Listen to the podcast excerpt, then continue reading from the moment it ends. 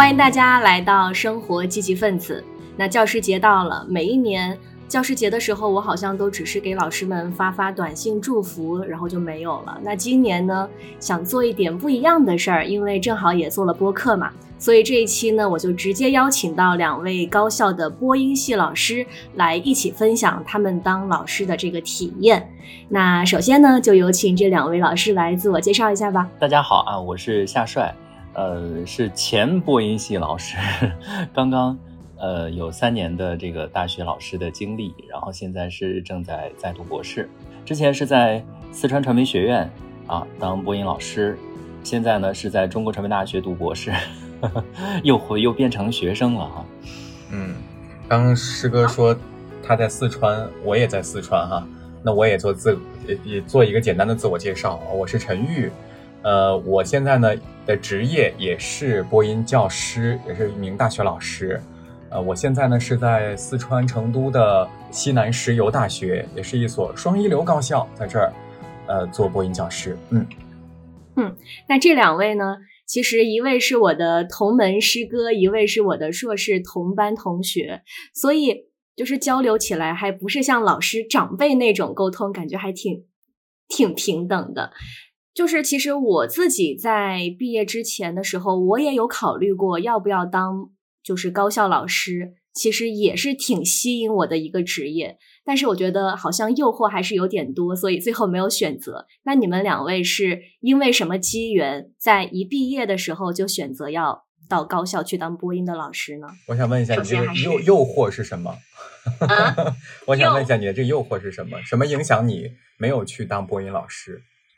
有一个很重要的原因，是因为我觉得我如果一毕业就去教的话，我自己的实践经验好像还不太够，所以我不觉得我能够教好。或者说，你让我上几节课可能还行，但是如果说长期的话，我怕我没有办法持续的可以输出给学生，所以这个是我很大的一个担忧。所以也特别想知道，为什么你们俩就是呃一毕业。选择了这个职业，然后你们有没有遇到过这样的一些瓶颈？那首先还是夏帅师哥先说吧。咱不用那么规矩吧？都可以，都可以。其实故意打断的，我故意打断就是想打破这个规矩，反客为主。特别好。问他，问一下机灵学姐为什么没有教播音呢？是不是？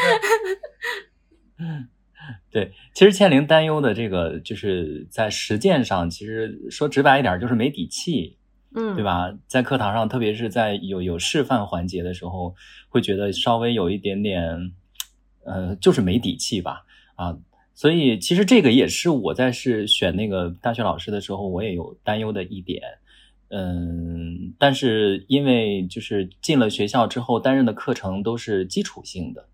像语音发声，还有这个创作基础，这个相对来说可能要稍微好一点。但是这个其实我看你采访提纲里面就提到那个实践能力那块儿哈，呃，我之前跟老师聊过这个话题，老师说其实现在的实践不是那么的狭隘，就是我们就比如说现在做播客，还有你自己的自媒体，还有自己呃有一些，比如说我也会有一些录录一些音频节目，这些其实都算做广义的实践里面。所以，我反而在当了两年之后啊，当了两年老师之后，很释怀了这个问题。嗯，那为什么当时你会选择来当大学老师呢？是意外呃，是意外呢，还是你的个人规划本来就如此？没有个人规划，那会儿我是二零年毕业的嘛，那年正好疫情。然后就是各种面试也都就是往后推，推到了马上就要毕业了，我这边工作都没有都没有确定。然后大学室友他呢就应聘了这个川传，然后说，哎，你也可以试一下，因为还没有截止吧。所以那个我就试了一下，试了一下就上了，上了就正经工作了，就这么简单，就直接选择了。那陈玉老师呢？我觉得师哥说的。可能也恰恰就是我们这几年遇到的一个情况吧啊！第一是我个人觉得媒介环境啊各方面也都发生一些变化哈。第二就是可能跟这个疫情还是有相当的关系。不过针对我个人来说，我我觉得我自己一直是两条腿在走路。一方面呢，我没有落下自己的实践，我觉得实践能力是很必要的，也是我觉得我得练好了，我擅长，然后对接去做一线。另外一方面呢，你看我们上学的时候就管我叫陈老师，是吧？其实本科的时候就已经大家就管我叫陈老师了，就闹过很多笑话，很有意思的一些小故事，特别特别多。呃，我前一段时间还在思考，我觉得是，比如比如说最近还拿了一个什么教学的奖啊，我就在想，这是是自己真的就还不到一年的时间里面，就自己已经会教学了吗？自己已经是一个好老师了吗？就可以得到一些。呃，比赛奖励的认可吗？还是说，因为我是学语言的，我的语言能力比较强，所以在给大家讲课展示的这个环节还是可以的，就产生了一点点怀疑。但是最近两天，我觉得我大概想明白了这个事情，就是可能你身上的某种特质和某某些特点的一个前置，它决定了一些东西。那也就是说，我本科的时候就已经有同学，甚至有老师管我叫老师的时候，就代表了我身上可能有某些做老做好老师的一个特点。所以我就说我是两条腿在走路。一方面，你刚才说练好专业，练好自己的业务，是自己当学生或者做这个专业所必要的；另外一方面，可能我身上它就有这个特点，所以在做工作选择的时候，在做路径规划的时候，可能。就本来就没有说只选择一个或者规划只做那一个特别清晰的。那么在找工作的时候呢，其实最开始还是想去一线，跟你想的一样哈。我觉得还是去锻炼一下。但是由于种种原因，机会呀各方面的选择，觉得好像不是特别的理想。那就想说，那么呃自己的另外一条腿是不是可以踏得更稳更实一些？其实当时就也找了好几个高校，包括本来也也有留校的机会。就咱自己的这个机会也尝试了，然后其他的一些学校也投了，其实也都有比较好的结果。那综合评判了一下之后，我会发现啊，我目前所在的城市成都还是一个发展潜力比较大的。呃，另外呢，这个学校也是一个公办的双一流的高校，也特别感谢西南石油给了我这样的这个一路绿灯的机会 和这种方便，所以哎，可能就这因缘际会吧，就选择了。这个行业，然后你刚才说的那个点，我觉得我也想说一点啊。我刚刚特别同意师哥说的，就是嗯，业务和当老师这个点，我觉得第一，我们在教的是基本的方法和规律，这个东西，这个东西并不是说你在一线干多少年或者怎么样，它就更高或者更有体会或者怎么样。我觉得它它只是程度上的，它不是。呃，性质上的不同，所以我倒觉得没有完全没有必要有这样的，就是这种怎么说呢？制约和限制吧，这是一方面。另外一方面，我觉得第一，我自己的业务我是有自信的，是好的，我觉得是好的，是可以给学生在课堂上做示范的。第二呢，你刚才我特别同意师哥说的一个点，就是我们仍然可以去实践。你比如说，我现在每一堂课，我觉得也是一次对我本身业务的实践，即兴口语能力。语音发声的能力都是实践，包括我当刚才师哥说他教的是基础课，他不担心，但我教播新闻的课，所以我也会关注新闻，我也在教新闻，对对呀对呀对呀，我也会播新闻，我也在课堂上 也会播，也会练，也会实践。另外，你看我也在做着其他的一些，比如说新闻的兼职的一些配音呐，有声书的配音呐，广播剧的演播啦，其实都在各方各面的做着一些尝试。这样的话呢，我觉得自己的业务有且没落下，同时呢又可以和学生们一起升级，所以我觉得是得到了一个哎比较自洽的、比较好的一种状态。哎呀，我这 刚刚陈玉在说的时候，我就突然感觉从他身上能够看到我刚刚入职的时候那个如鱼得水的样子，如鱼得水。是驴得水吗？是怎么理解？怎么理解？是如驴得水还是如鱼得水？得说如鱼得水，就是刚刚开始的时候就觉得在讲台上能够特别能够就是体现自己的价值。嗯，在学生身上，包括你自己的这个实践能力、教学能力，你能够感觉到，呃，每一堂课下来，你精心准备下来之后，然后得到的反馈，包括自己的能力的反馈提高，我觉得是很。很有收获的那一段时间啊，所以那会儿有人问我说：“你大学当老师体会怎么样？”我就觉得在川传如鱼得水，非常开心。嗯，完全可以驾驭。其实我也特别认同你们，就即便是以前在校的时候有去教学的经历，包括现在课余的时间，其实我也会偶尔带带学生。我就觉得好像教课这件事情也是在整理我们自己的一个过程。就原来好像你说课堂上的笔记也好啊，或者说这些基本的课程、基本的规律，我也做了很多笔记，但有的笔记好像做完之后我就忘了。但是因为我要去教别人了，我又翻出来重新的归纳归纳，包括把我自己的经验加进去，就好像在形成自己的一点小小的体系进来。嗯，对。但是我还是有一个疑惑，就我自己现在，比如说在备课的时候吧，我会觉得。可能因为呃，我都是临时去备的。我知道我这一周要上课了，那我就临时备一备。但是像高校老师的话，你们肯定是要准备的更加成体系，对不对？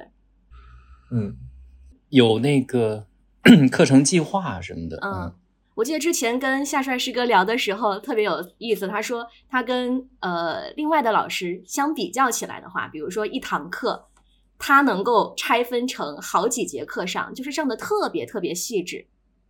你的备课方法有没有什么经验小技巧呀？备课其实，呃，我的我备课好像跟同事哈，就是前同事吧，啊，他们聊起来，这这 这立刻考上博了之后就前同事了，割裂的很，本来就是呀。我就前来前天领到那个学生证的时候，学生卡的时候，还跟同事们就前同事们聊，很好的朋友了，他们说。这个这个喜提新身份啊，是这样，就是备课的时候呢，呃，我不知道倩莲有没有留意，就是咱们老师备课的习惯，就是呃第二天要上课，头一天或者头一周，这一周都在准备这一节课，即便是这门课这节课他已经准备了，呃或者说上了很多轮了啊，所以这其实也是我备课的心得，就即便是每学期都上同样的课。几乎是同样的内容，但是我一般都会在头一天、头两天、头一周啊去梳理，重新梳理 PPT。其实自给自己定的目定的这个这个任务是过一下过一下 PPT，大概知道要讲什么，但是每一次都是重新整 PPT，大就是全部大动。就是把那些案例呀，包括一些就是环节的设置前后的逻辑，可能都会重新再调整一遍，因为你也在变。然后你上一轮之后呢，呃，根据学生的反馈，可能有一些方法是对的，有一些方法是适用的，还有一些案例也要换。所以我每次备课的压力很大，就是把自己弄得很辛苦，但是上课很爽。就是你会觉得把自己准备的精心准备的这些案例，还有一些方法，能够在课堂上实就是实践，然后呃也总有很就是一部分同学能够改到你的点，这点是特别幸福的啊，因为你每上一一一节感觉自己很新鲜的课，嗯，其实我们作为老师自己是非常非常有表达欲望的，然后这样的话就可以影响到很多想要学的同学们。啊，这是我备课的时候，虽然有的时候可能是按照课程教学大纲计划，每一节课都规定好了内容，但是教学方法不一样，可能每年同样的老师都会变啊，所以这是也是我觉得给自己的，特别是上了很多轮的课注入活力的一种，我觉得是心得吧，啊，嗯，就不要重复着一直说一模一样的课程的内容。多一点新的东西进入，对对，让双方都有新鲜感哈。我的感受是这样的啊，我我也有表达欲望了。我的感受是说，嗯，首先我们备课的话是有着，比如说教学培养计划、教学大纲等等的这些的约束和要求的，是吧？你得按照这门课，比如说这学期分给你的是语音发声，或者分给你的是即兴口语表达，你要按照这一门课的大纲的要求，基本的。这个课时啊，呃，这个课时得有什么去做什么事情啊？要按照这个来。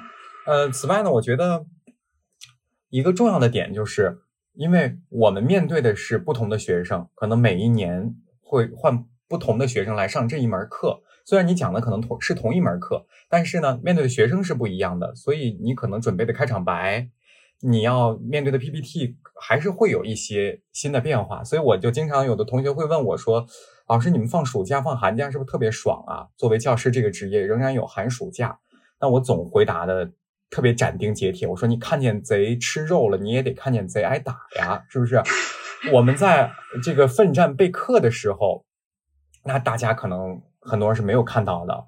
没有了解到我们的付出和我们的一些辛苦，我们是怎么样绞尽脑汁？可能甚至，嗯，我举一个例子哈，举一个例子就是前两天我和我的同事去呃重庆参加了一个比赛，然后当时因为重重庆对我们来说是一个陌生的崭新的城市，路过了一个小摊儿的时候，当时那个广告播报啊，重庆什么什么最低价之类的。是一个应该是用 AI 播的，所以它的语流啊、重音啊，其实是不是那么理想的。他一听说，哎呀，这个案例多好啊，这个案例特别好，特别适合在讲重音的时候用，然后他就立刻掏出了手机，就把这个案例给录下来。所以你从这个行为上，你就可以可以看得出来，他可能成为老师之后，他的备课是全天候的，嗯，他是无时无刻的。所以，嗯。我我我举个例子，再举个例子。我记得曾经上学的时候，我不知道你俩还有没有印象。我记得我们上发声课的时候，赵丽老师给我们上课是吧？他有他曾经说过，他说：“哎呀，昨天晚上我睡到半夜，突然起来说有一张 PPT 要改。他改了之后发现给我们上课发现有错别字。他说：哎呀，晚上真是头脑不清醒，还是会有一些纰漏。”那我觉得现在我当可能当时会觉得啊，至于吗？老师怎么这怎怎么回事啊？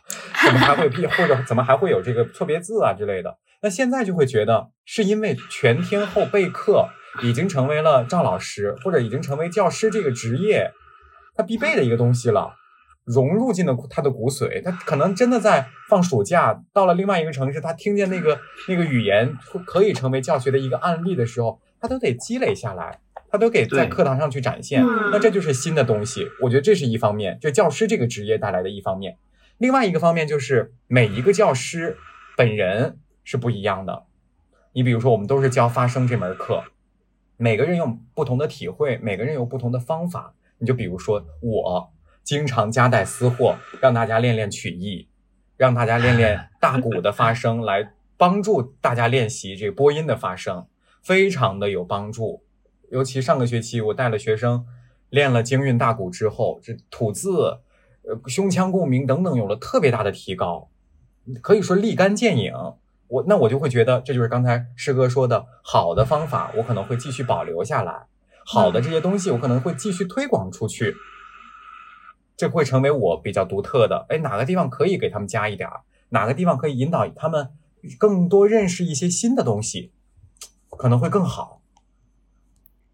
所以两位听上去就是在教学法上，其实都有自己的一些创新，内容也好，形式也好，都在希望跟嗯他们以前所学的东西有一些不同吧。因为播音这个课程吧，它还挺特殊的，很多同学都是经历了艺考，然后才上大学嘛。那艺考的时候，他们其实这些理论课程啊，你说内三外四啊，很多人其实都学过一遍。那我想请教一下，就是你们觉得大学里的播音系老师跟他们艺考的老师所教授的东西会有哪些不同？会有哪些优化升级的地方？你们到底在教哪些更多的东西？嗯，其实其实这个问题，我教过的学生，特别是从呃艺考过来的，直接上我们是第一门专业课是语音发声嘛，然后。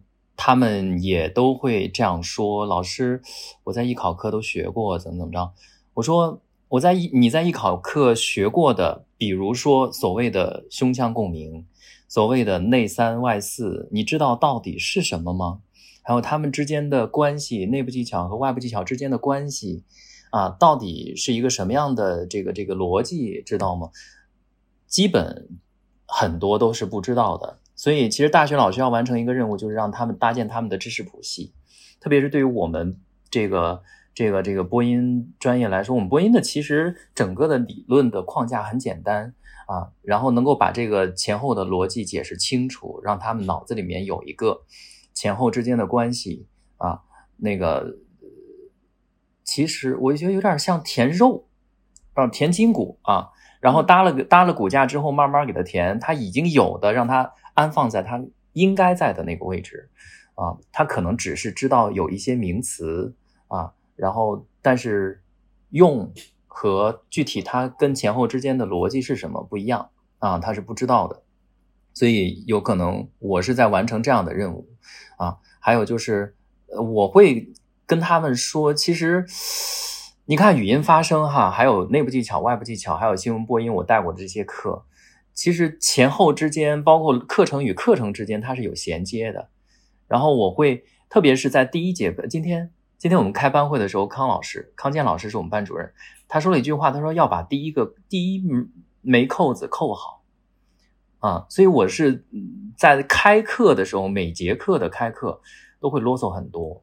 啊，前后之间的关系啊，包括你已经学过的课程跟现在这个课程之间的关系，包括还会跟他们看一下那个他们的培养方案，这个课程在培养方案里面，呃呃，处于什么样的位置啊？这些可能都是大学老师可能需要更多着重关注的点，而不是只是教授一些技巧。嗯啊，当然技巧也很重要啊，方法。嗯，看来这个博士更高层级就是不一样哈。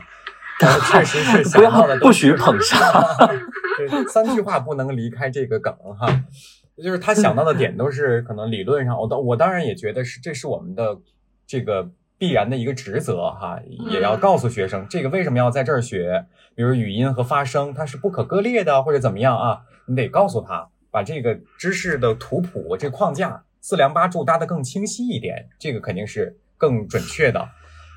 但我觉得在我这儿哈。我有一个这样的观点，就如果学生来问我说：“那个老师，我艺考这都学过了，这声母，这是什么胸腔共鸣？”我就会问他一句：“我说你做到了吗？”嗯，啊，这是我们实践学科，就我们就有实很强的实践性。你做到了，那咱俩展，咱俩比一比，咱俩练一练，试一试。你没做到呢，你说明你还不够。就我刚才说到，说你看师哥说的是你要把这个逻辑啊关联给它弄清楚，但是。我们的这个框架还是比较清晰的，是不是？我们的理论说实在的，它不是说特别特别的深奥，它可能一些词它也是早期用经验性的一些词汇来总结出来的。那么这个东西你能不能体会得到？你可能知道丹田用力，丹田好多人都知道，是吧？不学这个专业也都知道，一尤其艺考的时候，丹丹田得有气，那你有没有用上？你能不能用上气跟我说话？你能不能让你的气息再发生一些变化？那做不到，你就得跟我学，你就得做到像我这样，我得我的气息能够变化，那你就得通过一学期的时间来学，得做到才行。你不能说我知道，我会说，我会说丹田这俩字儿就完事儿了，那不行，你得做到。你是这个，你现在是专业人士了，而不是随便的普通观众、普通的学习者说啊，哎，丹田这好像用了丹田了，你丹田得用劲儿。不，你得做到，你得特别灵活、特别自如的去运用这个东西。那就是我的就是一个观点，实践，你得拉出来练一练。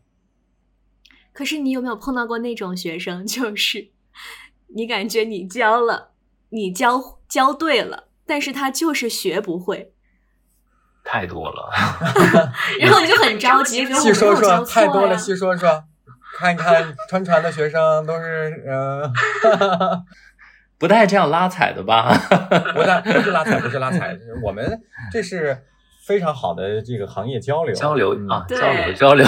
那肯定一个班里，他势必会有特别好的，是吧？你不用点播都特别特别强，不错，特别有灵气，说一句话人家就反应得过来。那可能也有一些理解的时候不是特别的快速的。悟性换换言之，悟性没有那么好的同学肯定是有的。我想，不管是哪个学校，都会有的，对不对？是吧？没有拉踩的意思啊。圆回来了，圆回来了，圆回来了。这其实我想说的是那个，呃，身份之间的过呃这个区别哈，特别是今天。呃，很有体会。我我是刚刚参加完那个我们的班会，第一次班会，我的身份就是学生。嗯，然后呢，呃，作为老师，其实三年的老师的教学经验，其实我觉得老师的出发点都是精心的设计每一堂课，还有知识点，包括他训练的方法啊。就希望几乎是希望每一个环节都能够，就是就像抖包袱抖响，让学生们能够改呃改到这个点学到。作为老师的时候，其实一片苦心，但是作为学生哈，真不是都买账，特别是今天呃参加班会，我是以一个学生的身份哈，我总觉得哎呀太冗长了。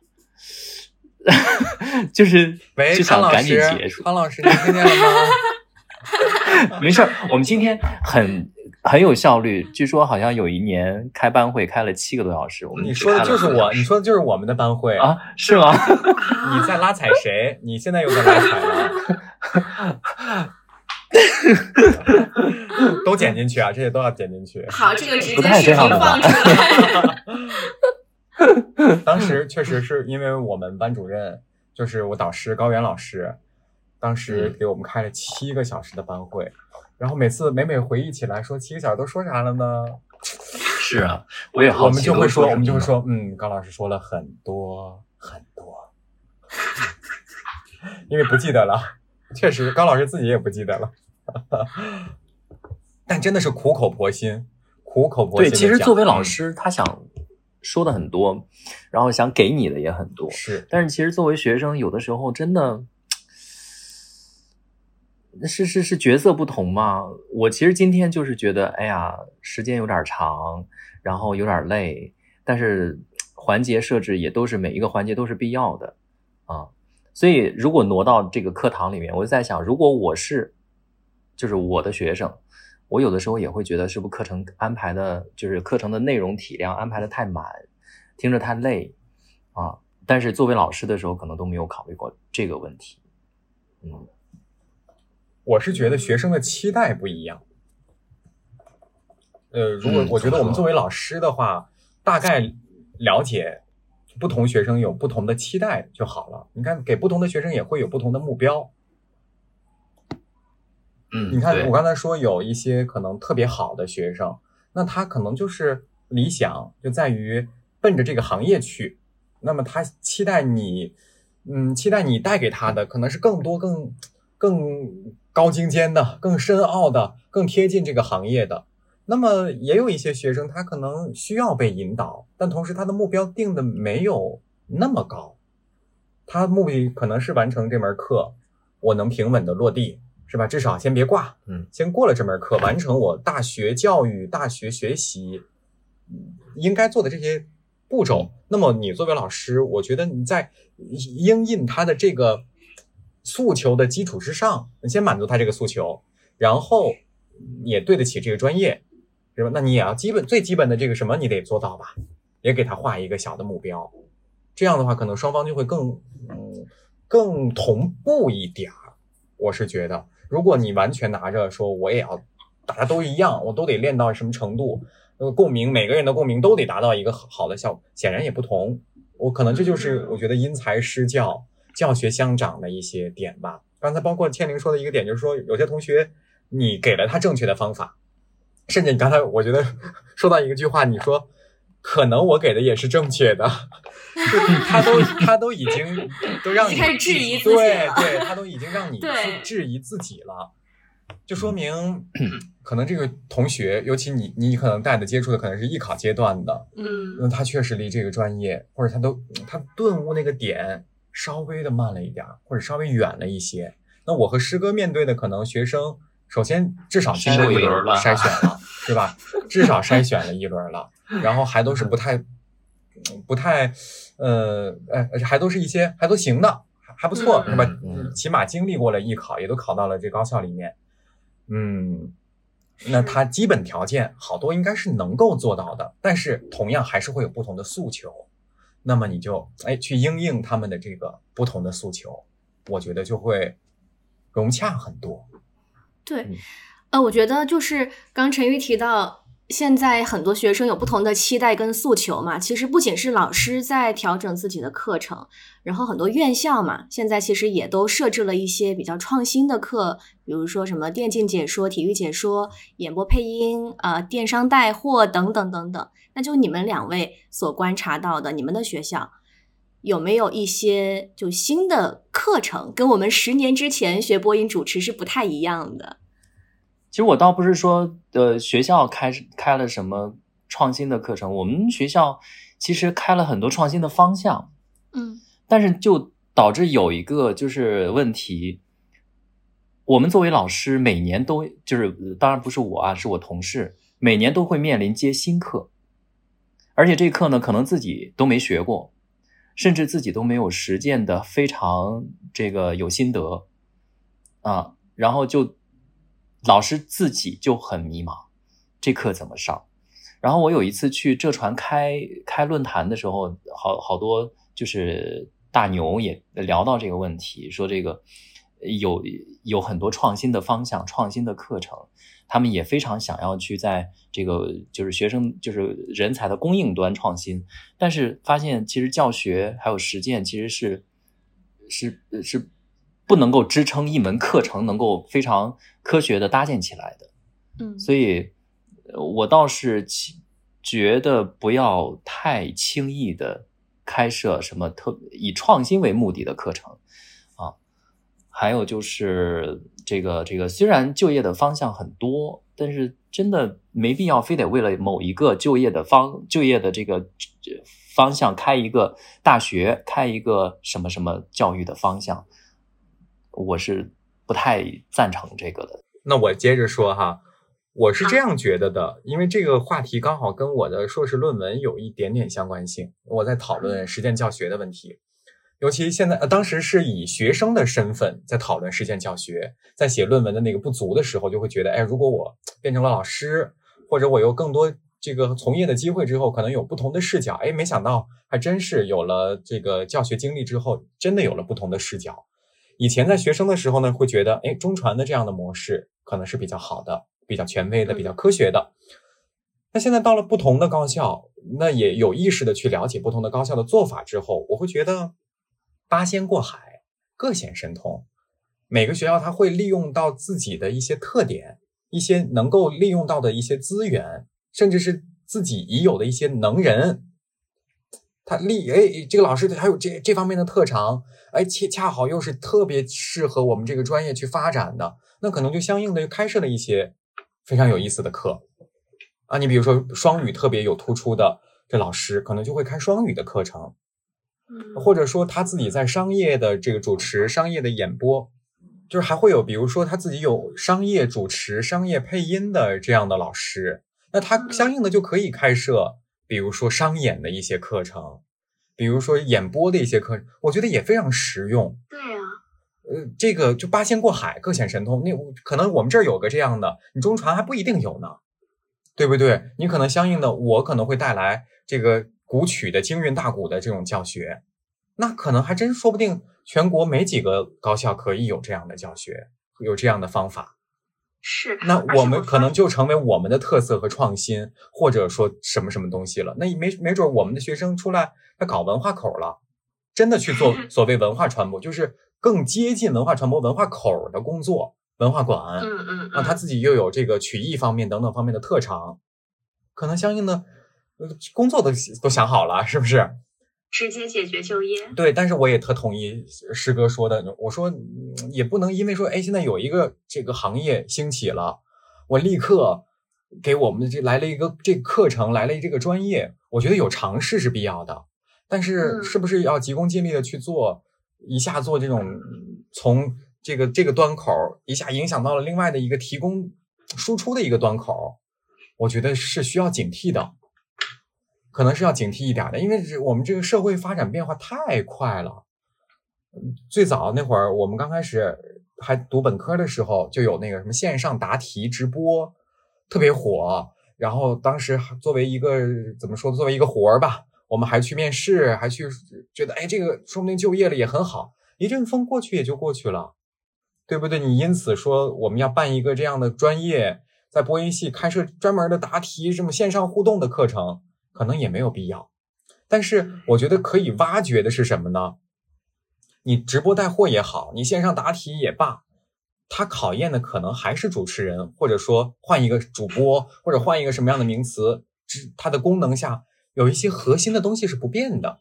那学校里可能提供给你的是一种核心的素养的能力，你比如说普通话，是吧？你比如说基础的这个语言的感受力、表达力，这些我们最核心的部分是不变的。那这个就是可能经常讲的一个词“守正创新”，守正的这个部分。那创新就是形式上的，我们可以在形式上有一些更多元的尝试，包括学生的实习呀，包括课上的一些练习呀。包括举办一些活动啊，你看现在各种活动也特别多，学生也可以在各种活动里去去尝试吧。你比如说，我们学生可能参加的一些演讲的比赛、演讲的活动还挺多的。但你说我们并没有一门课专门讲演讲，还没有开设，或者说我们培养计划里面暂时还没有。那我们讲述的这个创作基础里面的停连重音，是不是对他的演讲有帮助？包括发声，你。不同的场合用声能力的变化，也是对他的演讲有帮助的。那他去演讲的这个一个具体的场域当中去锻炼这种能力，去自己开辟这种发掘这种能力，并不是说他参加了这个比赛他就有演讲能力了，是他在课上就已经学会了怎么停连、怎么重音、怎么跟观众互动了。我觉得这是核心能力不变的，不变的呃变的是。最终落地的形式，这是可以去多元的去尝试的。我听下来之后，我感觉我心里有一个比较清晰的答案了，就是好像大学老师我们教给学生的就是那个树干核心的基本功、理论知识框架也好，但是学院其实你各种新鲜的新兴的风向出来之后，就好像那个树枝，其实嗯，树枝越多。学生他多去尝试，自然能够找到自己比较感兴趣的点。就好像我其实读完研之后，这三年我就在学配音跟演播嘛。这个在以前的大学的课程当中就完全没有接触过。但是你发现，就是你接触这两个分支之后，反而是让我对语言的样态有了更多的了解。以前老是觉得我必须要字正腔圆说话，然后上演播课，那些演播老师就说。求求你了，不要这么咬字那么用力，全都松下来，松下来，再松下来，这就刷新了我之前创作包括表达的一些观点。但是我觉得这是对的，就是你要多去尝试，反而是能够更加去找到你的核心。嗯，就或者换句话说，你的这个吐字的方式很有用力，你在新闻里是非常适用的。嗯，但是你换了另外一个树枝的时候，可能就不那么适用了。那当然，理想的状对，当然理想的状态下，就是你刚才比喻的这个树干得粗一点儿，这树枝得哎都得哪个枝枝蔓蔓都给长齐了。但现实情况不一定有，不一定是的。那对于我和刚才师哥谈的说，我们这个对于每一个高校来说哈，希望我们希望是这样。对于这个总总体行业来说，希望是这样的，希望每一高校这树干都是粗的，是吧？但是我觉得从我的观点来讲，那每个。高校能够提供出来的这个枝枝蔓蔓的部分肯定是不同的，对对。那八仙过海，各显其通嘛。那有些学校它这方面可能非常强，他可能就做，比如说天气预报的主播，他可能是一个什么气象大学，是不是？这个我我其实挺熟的，因为我本科不是在广东嘛。你比如说广外，他们有各种小语种，他们就是各种双语播音。我记得我大一的时候去听他们的汇报演出。就是他们班的同学，你除了学普语之外，你基本上都要选一个小语种，什么英语、韩语、日语，然后汇报上就是各种语言都有，小语种的也特别多。然后还有什么体育解说，广州体育大学啊，就会发现这样的很有特色，很有特点。对，各美其美嘛，对，是吧？你像可能中传它是一种风格，那还可以有其他的不同的风格。是吧？你看，我们可能立足川蜀地区的巴蜀文化，可能是我们课堂上经常会提到的。包括我们是石油大学，们觉得好像石油大学教播音是吧？有点远。哎，但是我们我们可以弘扬能源文化，我们可以讲讲我们能源的故事。你说人类进步一代一代的更迭，不是就是靠能源的进步和发展吗？有了石油，有了电，哎，有有了又有了核能，有现在我们生活当中现在又有天然气。这种带来的变化，那这都是一个一个故事，甚至是推动我们人类进步的故事，值不值得去说？更值得去说了，太需要有这样的了。我觉得反而是给学生就是有一个更加垂直的方向。我们说播音家嘛，你光学播音，光学会说话好像不太行，还得有一个你的专门的内容。那像你说的这种，它就可以连接上后面的那个具体的一些。其实我就说，我就说，我不担，我现在觉得视野更开阔了，不担心。每个学校它有每个学校的特点，每个学校的里面又有可能又各自有各自特长的老师。他把是有的老师他可能擅长学术，有的老师擅长唱京韵大鼓，是不是？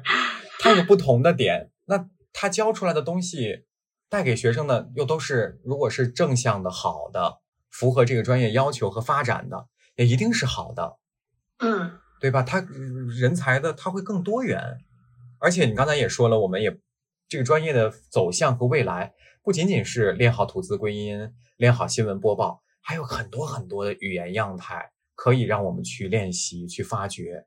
你包括你看线上现在这个线上的这种交流越来越多之后，有声的演播也很红火，是不是？你可能以前在我们的课堂上只有文艺作品演播这样的课程，那现在你看它可以更多样化一些，配音啊、广播剧啊等等，它可以都变成衍生出来的子课程。然后让学生再去实践，再去锻炼，会很有意思。是我特别好奇你在学生心中的印象是什么样的？就是 下课可以开玩笑，下课是很亲切的，很好玩的。但上课就是有一个点，他们没有人敢做我的表情包，他们觉得上课好像真的很严肃，还是挺严格的。嗯，不太敢说，我偷偷拍一张表情包啊，玩啊，是不是特别的大胆？我我的课上还是比较严肃的，哦。那我觉得你这个界限把握的非常好，哎，有的老师可能就一旦课下跟学生打成一片了，反而就那个威信力没有了。我觉得我的我个人的威信力可以没有，但是只要谈到专业，我有我有教师这个身份了。你没有的威信力也必须要有，在我们的课堂上，还是要只要谈到专业这两个字的时候，只要开始念稿了，你要上台了，那就不行，那就是一定要有绝对的原则和标准。所以，我我的学生们他有的时候会说说我是有专业洁癖，然后我会觉得，嗯，行吧。这个词听起来怪怪的，但是我觉得好像也描述了学生心中我在他们样子心目当中是一种什么样子。学生总结的好到位啊！啊，是吗？特别到位啊！我是那样的人吗？不是啊。专业上有吗？对，专业上是有的。我觉得生活上我就特别，因为年纪相差的不会特别大，嗯，所以很多事情我很理解他们，也会很包容他们。请个假呀，或者说今天作业没有做呀之类的，其实好好多时候还是会理解的。但是如果涉及到专业，你今天没做，那你要给我其他的各种补救方式。你比如多做几次，或者多教几次，或者怎么样，而不是说老师我没做，没做不是理由。你给我的不应该是理由，而是你要怎么做来完成这个训练，或者说来完成我们的教学的目的。而不是说我今天真的身体不舒服，我状态不好，我就能不能不录这个作业了？我我犯犯懒，我我我觉得我允许他犯懒，但是你明天不交这个作业，你后天也要交，或者你给我一个 deadline，嗯，是吧？我觉得这个不允许的，因为可能也跟我就是之前实习在新闻中心实习，贺老师对我的影响，我觉得会影响我一辈子。谁的状态是每天都是特别好的？老师也不是每天都特别好啊，不是每天都身体健康、万事如意，天天给你来上课。是我每天都身体状态、机能都打一百分来上课的。我也有不舒服的时候，但是我仍然要拿出我的职业态度和职业素养来面对。尤其我们的我们的所学专业以及我们的受教育又都是说话，这是必须的。这就是我觉得我的一些专业的底线和我在课堂上的一些底线。你懒懒可以，你说明天交老师，我明天交这个作业行吗？今天实在是有点事儿，可以啊，没问题。因为学生也太多，我一天也听不完。你明天交也可以的，但你要交，你可能还要多练，你要为你的这个质量做保证，是吧？一谈起专业，我变得凶了一点儿，我也觉得我，我也觉得我凶了。刚才还这个开玩笑拉踩给夏帅师哥挖坑，但现在我就一谈起专业，尤其聊起跟学生的这个专业的互动，是不能掺半点。对，不能掺半点儿假的。我就还有一，我就觉得给你讲一个故事啊，啊，就是听学生作业的时候，可能我觉得，因为有些事情是可以理解的，比如说，嗯，这学生特别多，你看我们一个班有二十八个左右的学生，还是比较多的。你说留一次录音作业，我听我真得听半天，你听完之后我还得记录一点东西吧，写点东西，嗯，真得记录好久。那你说可可不可以不听完？你你说大家都是搞专业的，可以不听完，我听一下，我知道你这个专业今天录的什么状态，大概有什么问题，我就可以记录了。但是有的时候你可能还是会听完，作作为一种负责，或者说作为呃我对这门这这个我留的作业的负责。那有的学生可能真的会挑战你，他录完了之后他说好，呃，本台消息什么什么播报完毕哈，感谢收看，over。他可能他猜你听不会听不完，他最后给你刷给你耍个怪呀，给你出个怪声啊之类的。但是你发现了之后，当你跟他说了之后，哦，他可能也会重视起来。嗯，嗯，就是当当就他，不仅自己对专业的态度是认真的，其实也会要求学生对专业对不要那么也我相信也会影响到他们，也会影响到嗯。一定会的。师哥回来啦，回来啦，嗯，回来啦，等会儿我把这个这嗯录音开一下。好，好，你聊到哪儿了？我我大概的观点就是说，我的想法就是还是比较乐观的。各个院校有各个院校的特点，不同的老师又有不不同老师特长。然后我就说了，我说全国会唱京韵大鼓也没几个呀，是不是？那是可能就你一个吧。尤其应用在这课堂里面，是吧？也嗯也是。但但我也反思啊，学生愿不愿意听啊？烦死了，可能天天听这玩意儿。那像陈玉，他会有京韵大鼓的这种加持。夏帅师哥，你有没有自己独特的一些教学的方法？师哥的严谨和认真 就是他的最大杀手锏。你你还真倒是问住我了，这个严谨认真不都是我们都都有的吗？那可不一样，啊，不一样的，嗯程度不一样一定是不一样。我觉得不仅仅是程度的不一样，嗯可能你理解的认真严谨和我理解的认真严谨，它不是一个认真严谨，它不是一个，甚至有的时候不是一个甚至它甚至不是一个量级的。你的认知的 level 和我认知的 level 可能也不同。你可你可你可打住吧啊！夸这你夸你，说这个教学方法哈，刚刚说京韵大鼓，我倒是呃，我们经常私就是课下跟那个同事之间聊关系好一点的，那个就是聊课堂上的一些趣闻哈。嗯、我们经常会用那个唱歌，特别唱就是学生喜欢唱流行嘛，但是但是我们就会选一些比较舒缓的，像我我就经常选邓丽君。因为邓丽君的吐字，这也是他还有那的特点，个这是她课上的特点。她课上特点是听老歌，因为她吐字很就是非常符合我们就自头自腹自尾的这个要求嘛，嗯，然后又抻抻的特别饱满，然后就可以就是参考。嗯夏老师来来两句。嗨，拉倒吧，就是我让邓丽君，我让邓你你邓丽君跟那个谁对比特别明显，跟那个腾格尔，腾格尔不是唱那个呃呃隐形的翅膀有一年，然后就他所有的这个这个字儿都是只有好像只有尾巴，没有韵腹，没有自慰，那不是没有自负，嗯，就会有区别。风格上的区别，嗯，以及他可能想营造出那样一个作品，你让腾格尔去好好唱也行的，嗯，就像你让周杰伦好好唱歌，把那个字吐清楚，他也行。有一个采访当中，是啊，人家他是唱歌的很好的嗯嗯，唱歌是可以的，他要有自己的风格。嗯嗯，作为一种类比和启发没有问题。